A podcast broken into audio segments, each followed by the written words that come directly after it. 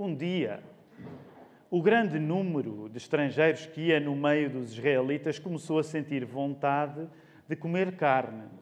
E os próprios israelitas começaram a lamentar-se também desta maneira: quem nos dera comer carne? Que saudade da comida do Egito, peixe de graça, pepinos, melões, alhos porros, cebolas e alhos. Agora até perdemos o apetite porque não vemos senão maná. O maná era parecido com a semente de coentro, com o aspecto resinoso do bedélio. O povo ia pelos campos apanhá-lo, depois moíam-no com o moinho ou amassavam-no no almofariz. Coziam-no na panela ou faziam com ele uns bolos que sabiam a torta de azeite. Ao cair o orvalho no campo, durante a noite, caía também com ele o maná. Moisés ouviu como o povo se lamentava, agrupados por famílias à porta das suas tendas. O Senhor ficou muito irado e Moisés desgostoso. Disse então ao Senhor: Por que me tratas mal, Senhor? Eu sou o teu servo, porque não te mostras benevolente comigo, porque puseste sobre mim a responsabilidade deste povo. Sou por acaso pai ou mãe deles, para me obrigares a levá-los ao colo, como se levam as crianças de peito até à terra que prometeste aos teus antepassados?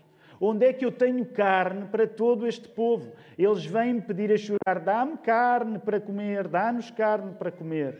Sozinho não consigo suportar o peso de todo este povo, é demasiado pesado para mim. E se é para me tratares assim, então tira a minha vida. Seria um favor que me fazias para eu não ter de passar por este sofrimento. O Senhor respondeu a Moisés: Traz-me setenta homens dentre os anciãos de Israel, que tu conheças bem como responsáveis do povo, lá na tenda do encontro e que esperem lá contigo. Eu irei lá falar contigo e darei a eles parte da missão que te tinha atribuído a ti, e eles assumirão contigo a responsabilidade para não teres de a suportar sozinho.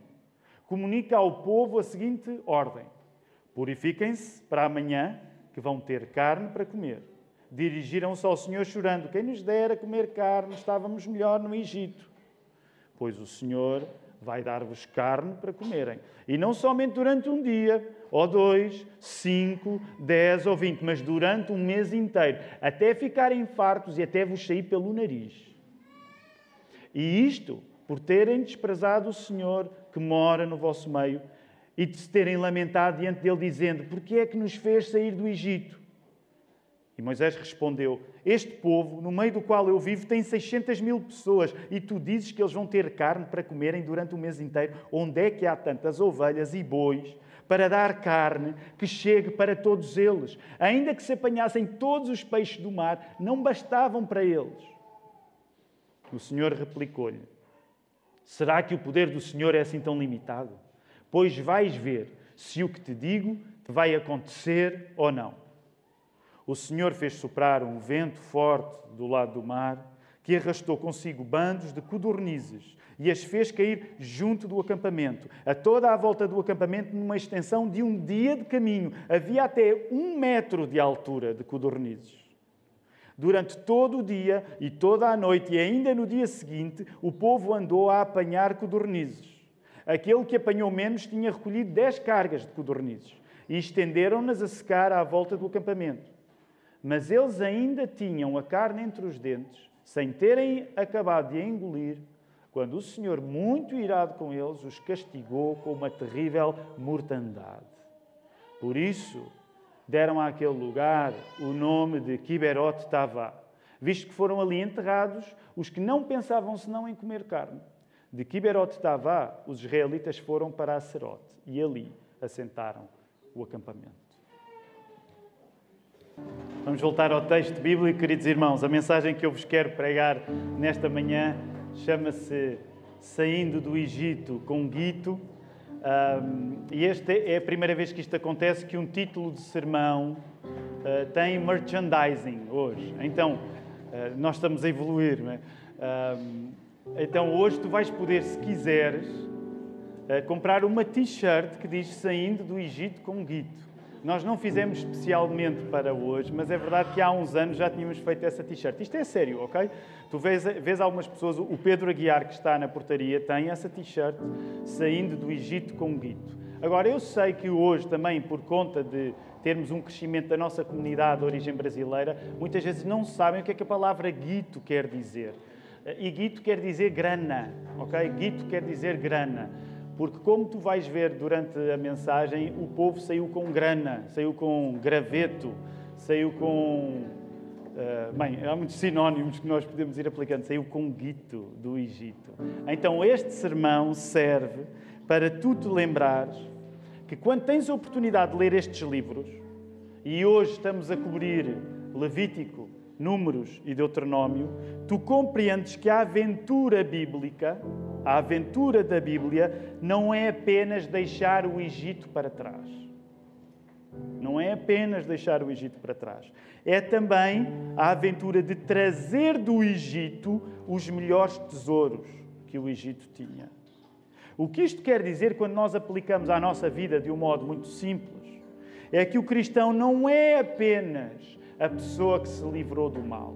Quando tu és cristão, é óbvio que vives uma vida de louvor e adoração, porque sim celebras que o mal ficou para trás, a vida de pecado ficou para trás. Mas essa não é a história toda. Quando tu és cristão, tu não celebras apenas que o mal ficou para trás. Tu celebras por causa de Cristo que o melhor ainda vai chegar. É esse equilíbrio tantas vezes nos falta. É acerca disso que uma mensagem com um título deste, Saindo do Egito com um guito, quer dizer. Tu não és apenas chamado a celebrar o mal que abandonaste, mas tu és chamado a celebrar o bem que já tens e o bem ainda melhor que terás pela frente. Vamos orar ao Senhor, vamos pedir a Deus que Ele faça esta mensagem acontecer no nosso coração nesta manhã. Querido Deus, eu agradeço-te, nós agradecemos-te por estarmos aqui, pelas coisas que já ouvimos, ditas a partir da tua palavra pelas coisas que nós já dissemos nos cânticos, pelos testemunhos que nós já ouvimos, pela tua palavra diante de nós para ainda falar conosco, Senhor. Nós queremos invocar essa coisa muito grande, que é a tua palavra ao ser pregada agora, poder alimentar cada pessoa aqui, independentemente do contexto de cada pessoa. Ó oh, Senhor, por isso nós pedimos o teu poder, o poder do Espírito Santo. Tu és Deus Pai, és Deus Filho, és Deus Espírito Santo. Que o Espírito, no seu poder, faça acontecer a obra maravilhosa que é nós acolhermos a tua palavra. Ajuda-me por isso a pregá-la com coragem e cuidado, Senhor. Ó oh, Senhor, e que nós estejamos a rever-nos nesta história para nos rever numa história que é ainda melhor que é do nosso encontro contigo, do nosso futuro glorioso. Que nós não tenhamos vergonha de nos preparar nesta manhã para um futuro que será glorioso para nós, não por nossa causa, mas por tua. E por isso nós oramos estas coisas e oramos em nome de Jesus. Amém. Vamos lá voltar à palavra. O texto é o texto é, é único. Sabem quando nós estamos numa série de mensagens assim, queridos irmãos, quando estamos a, a, a cobrir grandes partes da Escritura, tentar escolher um texto, dois, três, para fazer justiça a isso não é fácil. Portanto, ao longo deste tempo de preparação para a mensagem, vários textos me ocorreram, mas eu sou sincero, quando eu li Números 11, é sempre um texto que, que me acontece aquilo que aconteceu com alguns de vocês também. E é suposto que aconteça. Nós, nós lemos e, dá vontade de rir. Dá vontade de rir, dá vontade de chorar, dá tudo, mas dá vontade de rir. Talvez alguns de vocês não se lembrassem dessa promessa que Deus tinha feito, né? o detalhe. Eu continuo a achar eh, encantador que, que o livro sagrado dos cristãos tenha Deus zangado ao ponto de dizer uma frase assim: vai-te sair carne pelo nariz. E este é o episódio. Este episódio traz tanta coisa que, eh, eh, quando escolhi, Uh, algumas coisas eu quero partilhar contigo e nós vamos ter de andar aqui em duas velocidades.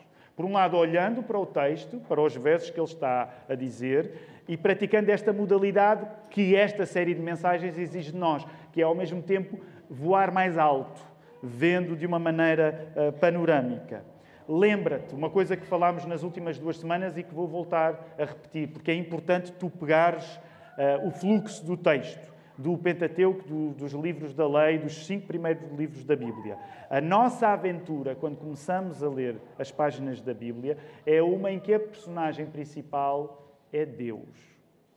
Também é por isso que tu lês um texto destes e Deus reage como reage. Ele é realmente uma personagem. Ele não é uma entidade vaga, metafísica. Ele é a personagem principal das Escrituras. E por isso mesmo tu encontras as ações de Deus, as reações de Deus. Porquê? Porque a Bíblia é, em primeiro lugar, sobre Deus. Antes de ser acerca de ti, é acerca de Deus. Então, Deus é esta personagem principal que, como vimos a semana passada, ele cria um povo a partir de pessoas que, por terem fé nele, andam em trânsito. Okay? Vamos lembrar a definição da semana passada. A Bíblia é uma ação em que a personagem principal é Deus, em toda a diversidade literária que tem, a personagem principal é Deus, e Deus está a criar um povo, Deus está a criar um povo a partir de pessoas que, ao terem fé nesse Deus, andam de um lado para o outro. Nesta aventura, importa compreender que nós não somos apenas chamados a deixar o mal, nós somos chamados a despojar o mal. E tu encontras essa frase aí.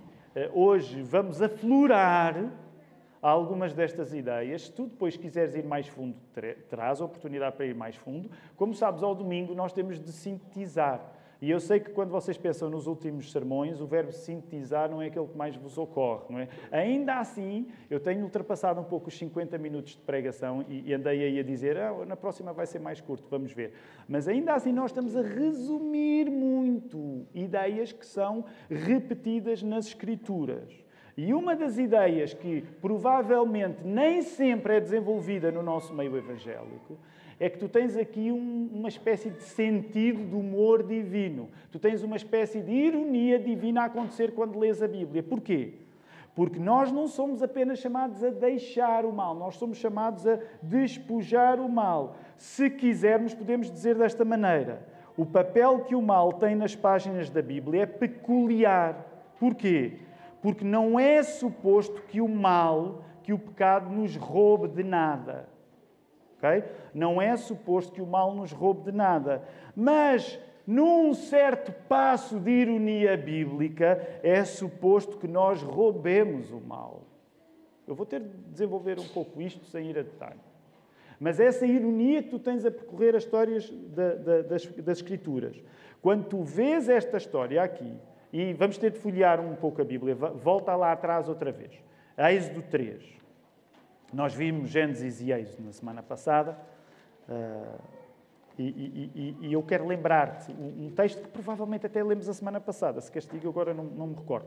Mas vamos aí ao capítulo 3, quando Deus aparece a Moisés. O que é que está a acontecer? Deus está a aparecer a Moisés para Moisés ir libertar o povo do Egito. No final do capítulo 3 do Êxodo, tu vês, no verso 20 e 21, por isso estenderei a Deus a falar com Moisés Estenderei a mão e ferirei o Egito com todos os prodígios que farei no meio do Egito. Depois disso, ele, o Faraó, vos deixará ir. Olha aí o verso 21. E favorecerei este povo aos olhos dos egípcios, de modo que quando sairdes, não saireis de mãos vazias. E depois tens esse verso, o verso do saindo do Egito com guito. Porque cada mulher pedirá à sua vizinha e àquela a quem estiver hospedando joias de prata e de ouro e também roupas que colocareis sobre os vossos filhos e sobre as vossas filhas. Assim despojareis os egípcios. Sejam sinceros, nós quando lemos isto até nos parece o quê? Sejam sinceros. Não sejam santinhos, ok? Sejam sinceros. Vocês leem isto e o que é que vos parece? Com a, com a nossa maneira hoje de pensar, o que é que nos parece? Hã?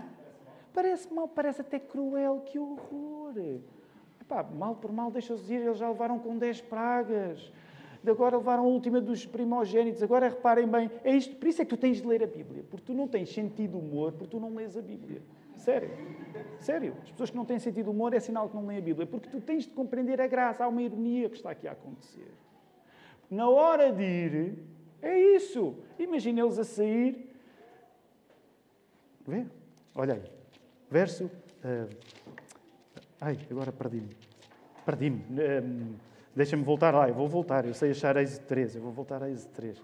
Reparem lá, ela vira-se para a vizinha, deixa-me voltar, deixa-me voltar, que isto é único. Por cada mulher pedirá à sua vizinha.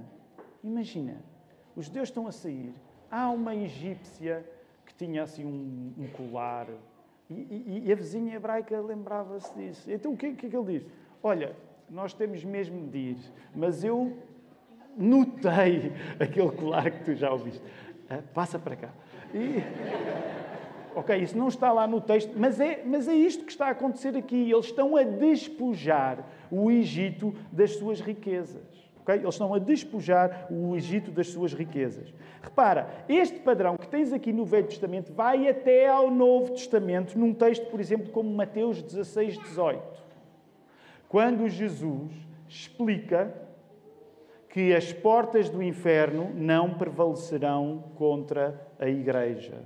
O que é que isso significa? Já noutras ocasiões terás ouvido isto, mas deixa-me dizer, foi uma coisa que só há poucos anos é que eu compreendi. Só há poucos anos é que eu compreendi. Quem está na defesa é o diabo. Compreendes? É por isso que as portas não prevalecerão, porque a porta do inferno é uma defesa. E as portas do inferno não vão aguentar o ataque de Deus. Portanto, o sentido do humor, a ironia bíblica, é que somos nós cristãos que estamos ao ataque. E são as trevas que estão na defensiva. Por isso, curiosamente, na nossa declaração de fé, tu no ponto 10 da nossa declaração de fé, tu encontras esta frase: O reino de Deus é um poder invasivo que saqueia o reino das trevas de Satanás. Os saqueadores somos nós. Consegues perceber a ironia do que está aqui a acontecer? A ironia é que é o povo de Deus que subverte o sistema. Eu sei que muitas vezes, quando nós somos cristãos, nós pensamos na defensiva e há lugar ao sermos cristãos, para nós pensarmos na defensiva. Nós queremos, por exemplo, para aqueles que são pais, na educação dos filhos, nós muitas vezes pensamos na defensiva. Há lugar na tua vida de cristão tu pensares na defensiva. Mas uma das piadas bíblicas que tu tens de compreender do início do Gênesis até ao Apocalipse é que quem está desesperado para manter o sistema não são os cristãos. É Satanás, é o mal, é o pecado. Nós somos as pessoas que estão a subverter subverter o sistema. Por isso mesmo o povo, quando sai, subverte o Egito e sai com o melhor que o Egito tem. Repara, deixa-me dar-te um outro exemplo. Aliás, é um livro que eu te quero recomendar. Eu desenvolvo a ideia melhor lá. Eu agora é só falta de vergonha total. Uh, tens, tens, tens de ler este livro, ok? Num dos, num dos textos que aqui está, uh, a, a maneira que eu tentei arranjar para explicar chama-se De Pecador de pecadores para panhonhas. No português do Brasil, panhonha não existe e ficou pamonha. Portanto, é, mas eu sei, disseram-me que é equivalente. Portanto, o panhonha em Portugal, pelo menos o panhonha em Portugal, como é que nós diríamos? O que é um panhonha em Portugal? É, o que é que é um panhonha? Força, digam, descrevam lá, o que é que é um panhonha? É quê? É um totó. Talvez os irmãos do Brasil não sabem o que é um totó. Ah, o que é um panhonha? Uma toupeira? A toupeira é demasiado esperta, demasiado esperta. Um panhonha é, é, é, é uma pessoa passiva, é, é uma gelatina. Agora, eu não sei bem o que é que pamonha quer dizer, mas acho que está relacionado com isso. É uma coisa que se come sim, também? Sim. Pronto. Então é equivalente. O ponto aqui é este. Reparem, porque tu vês esta piada, este humor divino, por exemplo, no discurso de Jesus no Sermão do Monte. E já noutras vezes temos partilhado isto com a Igreja. Jesus continuamente chama a atenção das pessoas que querem fazer o bem para o exemplo dos maus. Lembras-te? Porquê? Porque na prática o que está a acontecer é que Jesus reconhece que os maus, para fazerem o mal, investem, são exigentes, são ambiciosos e o que é que acontece com os cristãos quando se tornam cristãos? Tornam-se panhonhas. Eles deixam de ser ambiciosos com a santidade. Uma das coisas que eu escrevo no texto é que, por exemplo, para nós pastores, isto às vezes acontece, é um fenómeno interessante. Alguns de vocês vão contar histórias da vossa vida de pecado, patifarias que vocês fizeram, e o modo como vocês fizeram patifarias deslumbra-me a mim, ao Filipe e a qualquer pessoa que ouça. Porquê? Porque foi um modo elevado. Vocês deram do melhor talento para fazer as piores coisas. Quando se tornaram crentes, vocês são uns panhonhas. Vocês não dão nada. Vocês estão à espera que a santidade seja uma coisa passiva. Mas quando vocês viviam a pecar, vocês eram exímios. Muitos de vocês sabem isto, porque, por exemplo, quando faziam alguns pecados em secreto, vocês tinham de ser cuidadosos, vocês tinham de ser profissionais. Depois, quando se convertem, vocês estão à espera que a santidade vos levante. E é nesse sentido que Jesus dizia: olhem para os maus, aprendam com os maus, despojem os maus do seu talento. Porque nós temos de ter mais talento do que aquele que nós investíamos quando fazíamos as coisas erradas. E tu tens de reconhecer isto, independentemente das coisas erradas que fazias e que eu posso não saber. As coisas mais erradas que tu fizeste, tu fizeste com muito talento.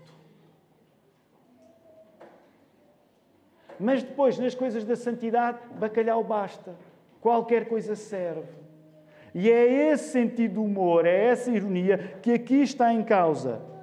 Por isso, eu tendo a simpatizar mais com os pecadores quando estão na fase do pecado do que com os pecadores quando estão na fase do arrependimento. Porque a maior parte dos pecadores que estão na fase do arrependimento nesta igreja não têm grandes padrões de excelência para o seu arrependimento. Percebes? É óbvio que há um exagero aqui. Mas tu percebes a piada?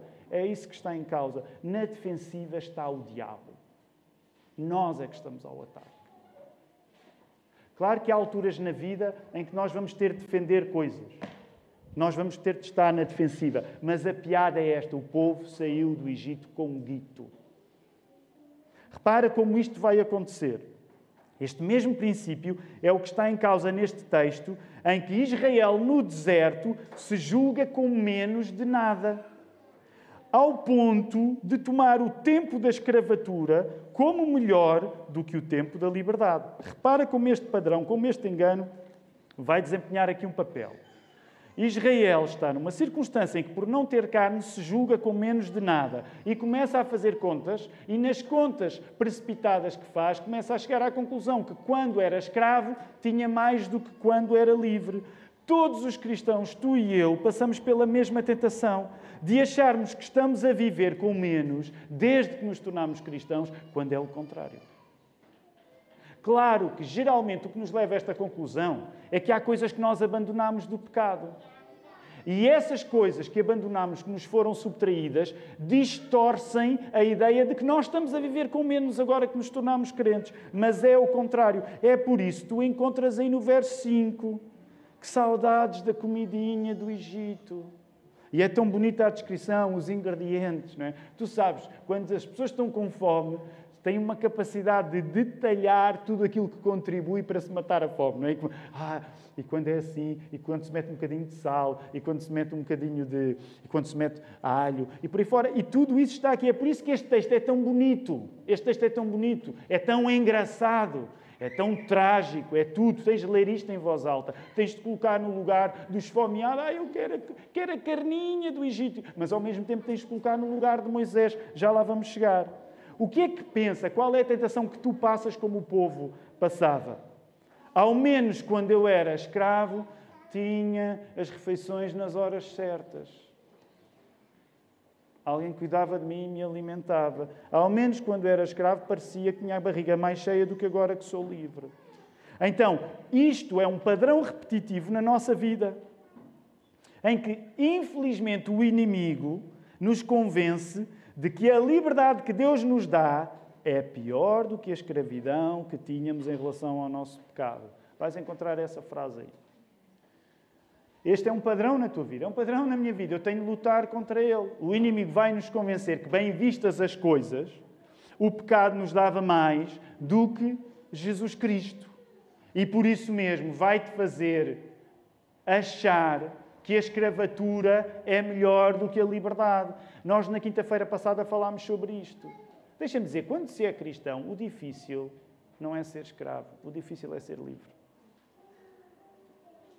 E, e deixa-me voltar a dizer uma coisa que disse na quinta-feira. Aliás, a quinta-feira quero encorajar-te para vir, se puderes, porque é um tempo especial, porque podemos estar de uma maneira mais informal e colocar questões e falar de um outro modo, digerindo a refeição. Se tu não puderes estar cá, sintoniza tá, quinta-feira, reunião.igrejadalapa.pt. Mas uma das coisas que, de facto, também partilhei convosco na quinta-feira, quando eu e o Filipe falávamos acerca disto, é que, ao contrário do que o mundo, que o sistema, agora deixa-me usar a palavra sistema, é um clichê e vou usar. Ao contrário do que o sistema te diz.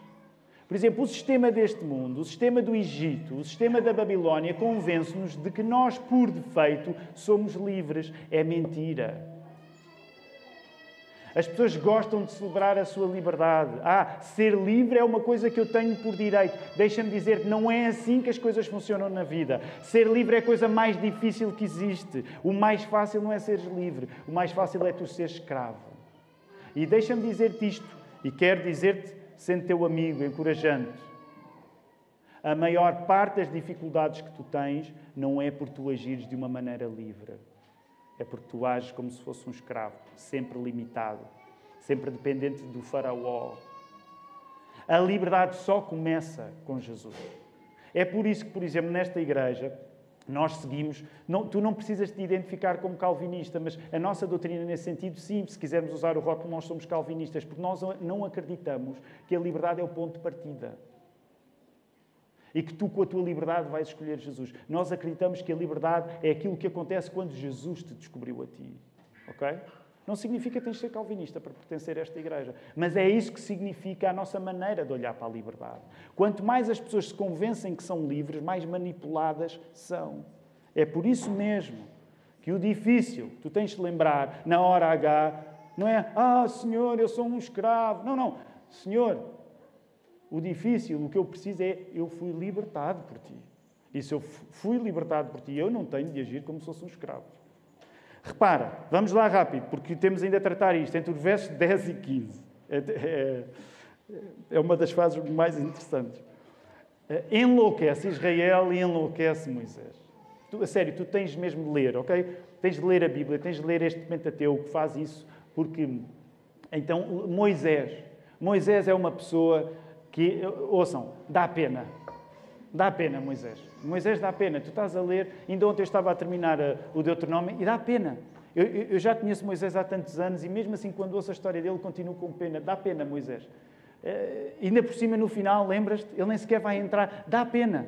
E uma das coisas que tem aqui graça, oh, oh, olha, oh, oh tens de ler a Bíblia. Tu julgas que sou eu que invento estas coisas, está tudo na Bíblia. O que Moisés está a dizer, oh, Senhor, tem lá paciência. Eu não sou pai desta gente. Eu não sou pai desta gente. Eu não sou o vosso pai. Arranjem um pai qualquer. Eu não, eu não estou para isto. E o que ele está a dizer, agora eu sei que é uma tradução muito, muito dinâmica, ok? Mas o que ele está a dizer é: se é para isto, é para leva-me. Eu não quero ficar aqui, eu estou farto disto. Eu estou farto de guiar este povo. Ainda por cima, quando ele é sincero e Deus diz daquilo que vai fazer, ele arranja um problema, porque Deus diz que vai fazer uma coisa tão extraordinária e Moisés não consegue, uh, não consegue mostrar alguma incredulidade e Deus ainda se zanga com ele. Portanto, sabem aquelas discussões que às vezes nós temos e que nós vamos sempre perder? Digas o que tu disseste, tu vais sair a perder. Às vezes há, é, isto está a acontecer e às vezes, quer ser cuidadoso a dizer isto, às vezes a relação entre Moisés e Deus parece um casamento. Para aqueles que são casados, sabem aquelas discussões que tu tens, digas o que disseste, tu vais sair mal. Isso raramente me acontece comigo, com a Ruth, naturalmente, mas, mas eu sei que acontece. Tu vais, vais sair mal, vais sair mal. E é esta também a glória com piada que a Bíblia te está a dizer isto é difícil. Eles estão a enlouquecer-se uns aos outros. Enlouquece o povo de Israel, enlouquece Moisés, quer dizer isto com reverência, enlouquece o próprio Deus. Enlouquecemos ainda hoje uns aos outros, convencendo-nos de que a vida cristã é uma vida de ter menos. E um dos piores castigos que nos pode cair em cima é Deus encher-nos do que desejamos da nossa vida passada. E tu já noutras ocasiões terás ouvido isto e hoje precisamos passar aqui. Quando é carne que tu queres da tua velha vida, carne tu terás. Por isso é que a expressão tu vais ter carne a sair-te pelo nariz. Se aquilo que tu desejas são as supostas vantagens da vida do teu pecado, cuidado, tu vais ter isso a um grau que não podes suportar. É por isso que a imagem é tão gráfica. Vai-te sair pelo nariz. Pensa nisto. Quando nos enjoa a dieta da liberdade que Deus nos deu, a maior tragédia é nós sermos cheios das aparentes farturas da nossa escravidão. Encontras essa frase aí?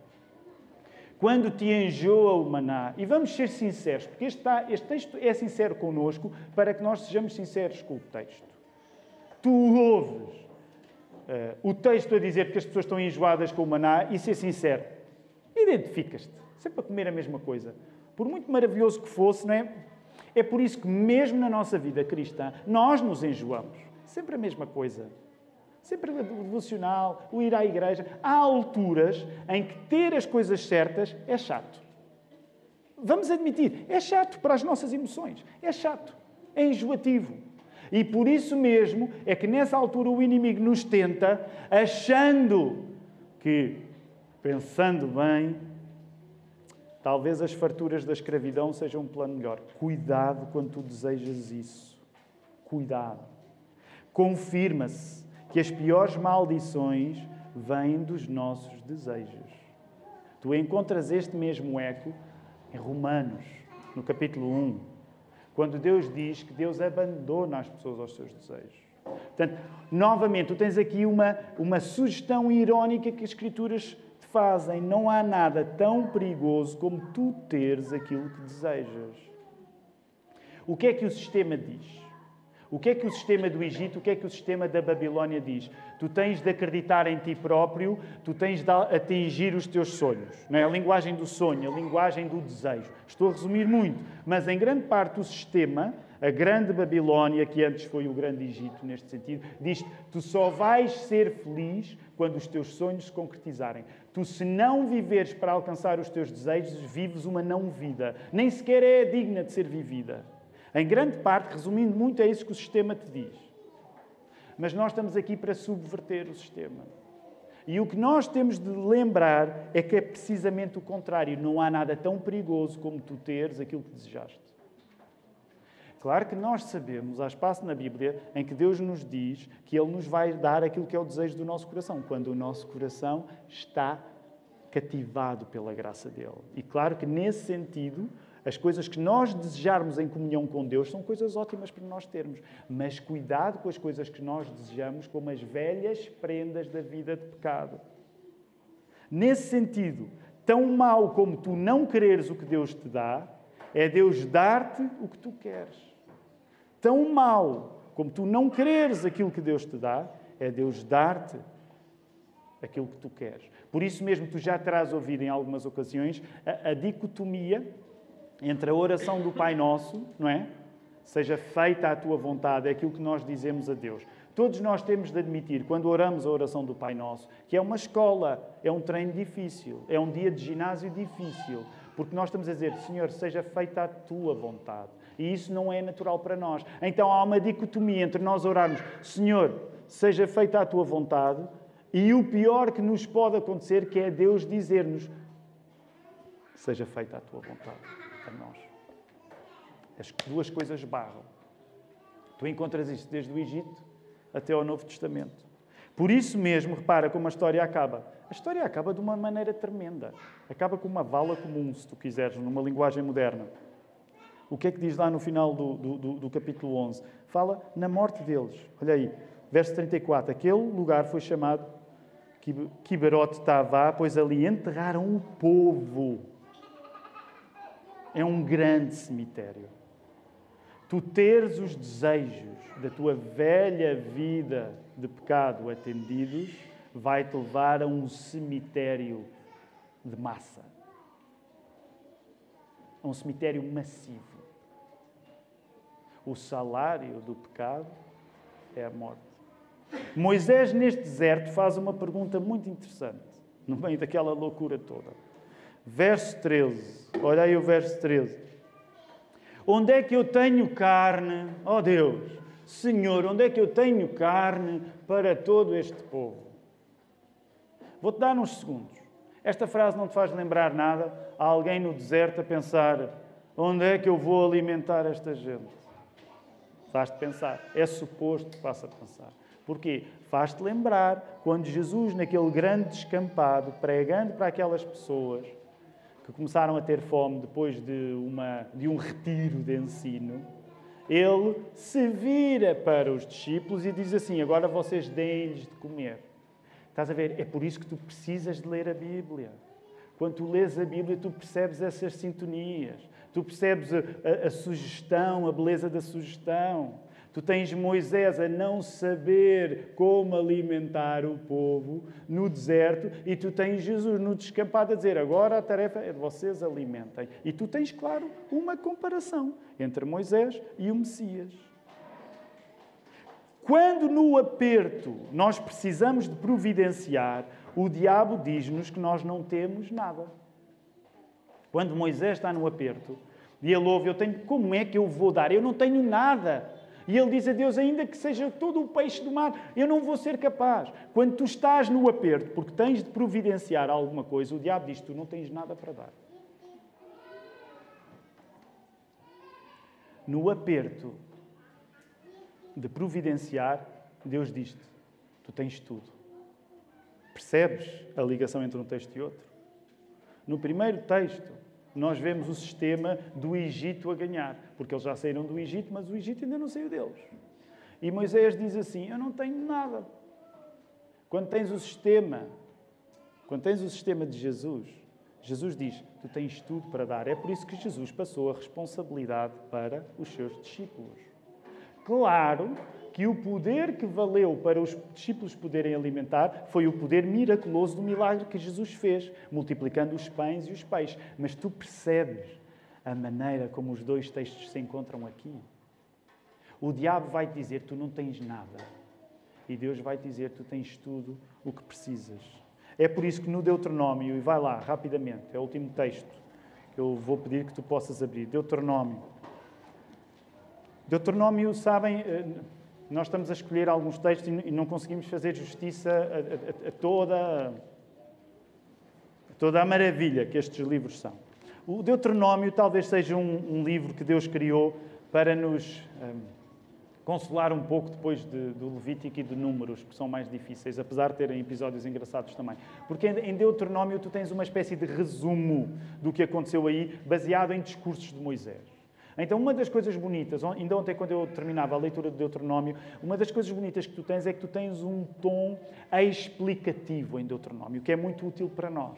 Porquê? Porque quando nós passamos a estirada de ler Gênesis, Êxodo, Levítico e Números, sentimos algo cansados e dispersos com tanta coisa que vai acima da nossa compreensão.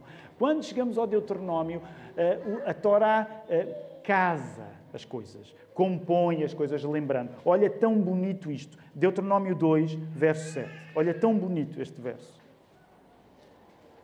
Pois o Senhor teu Deus te abençoou. Aliás, vou ler Almeida 21. Pois o Senhor teu Deus tem-te abençoado em tudo o que tens feito. Ele conhece a tua caminhada por este grande deserto.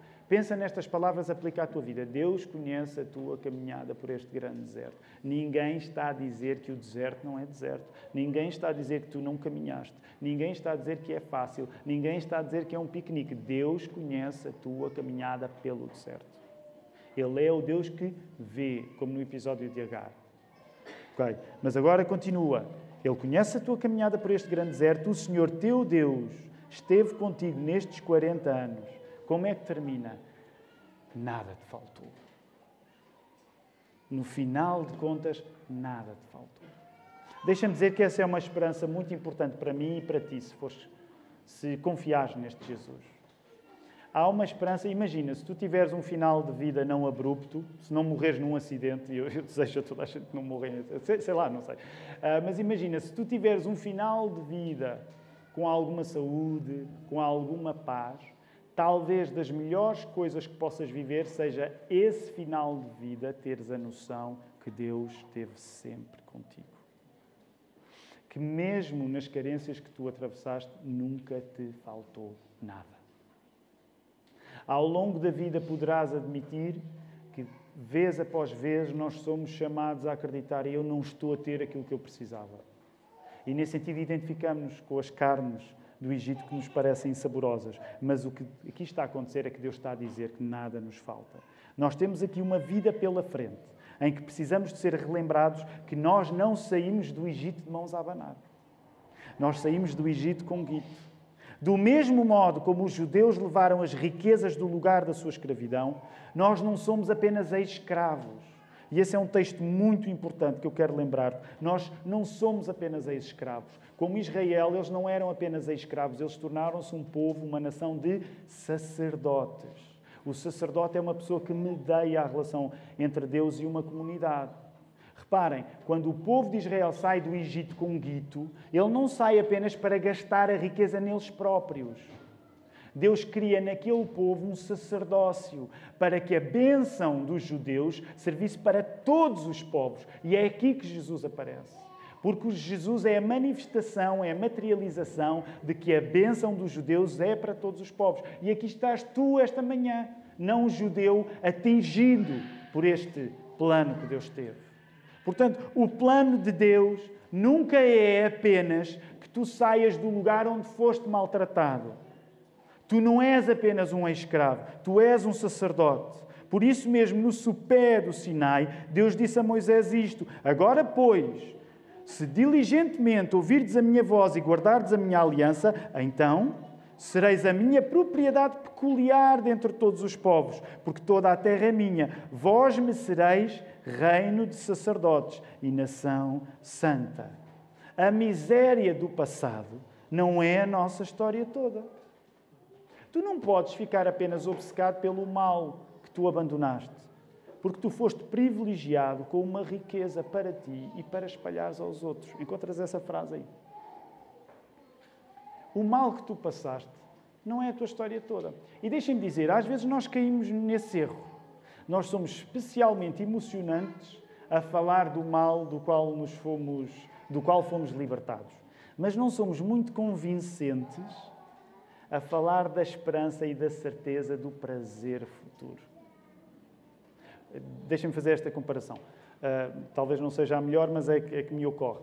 Uh, se os nossos músicos continuarem a tocar assim, eu vou chegar ao ponto em que eu começo a acreditar que eles acreditam em alguma coisa.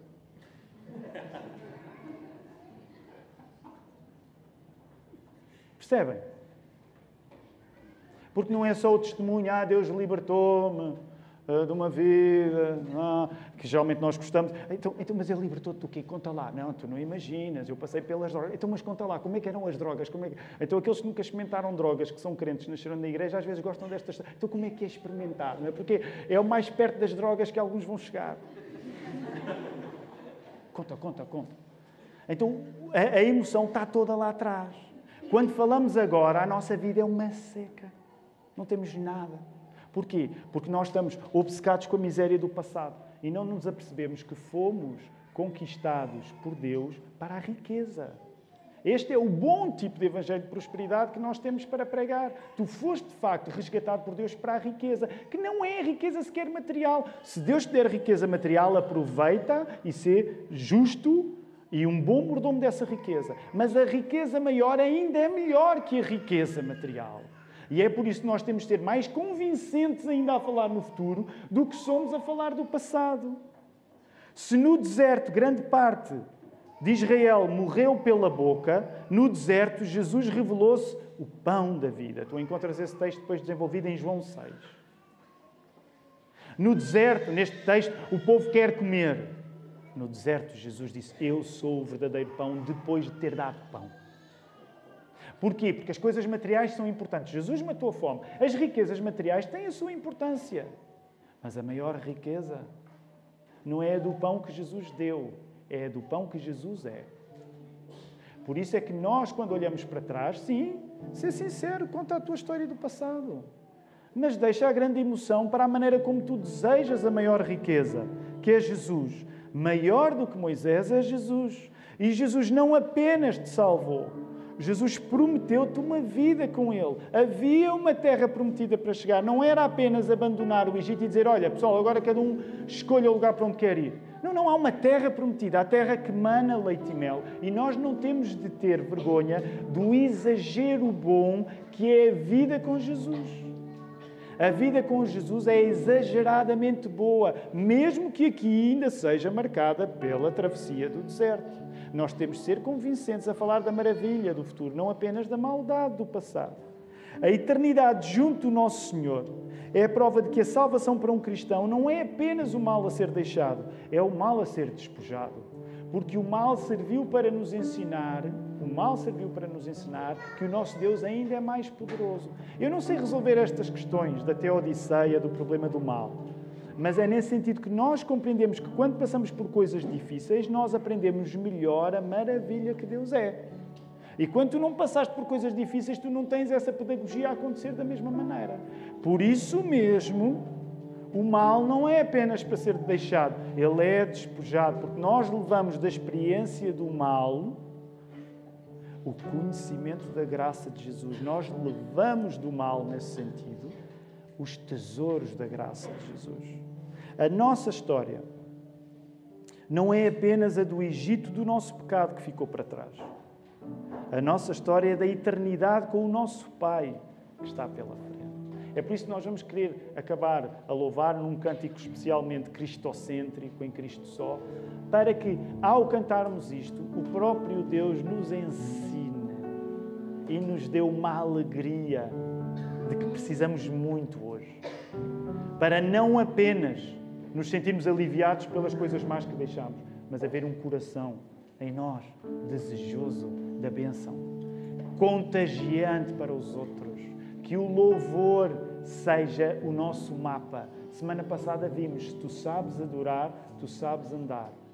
À tarde, em Algés, voltámos à mesma lição de outra maneira, lá em Esdras 3. A partir do momento em que tu adoras, tu encontraste o caminho. Porque na adoração tu já experimentas uma comunhão com Jesus. E é isso que vamos fazer nesta hora. Vamos ficar de pé.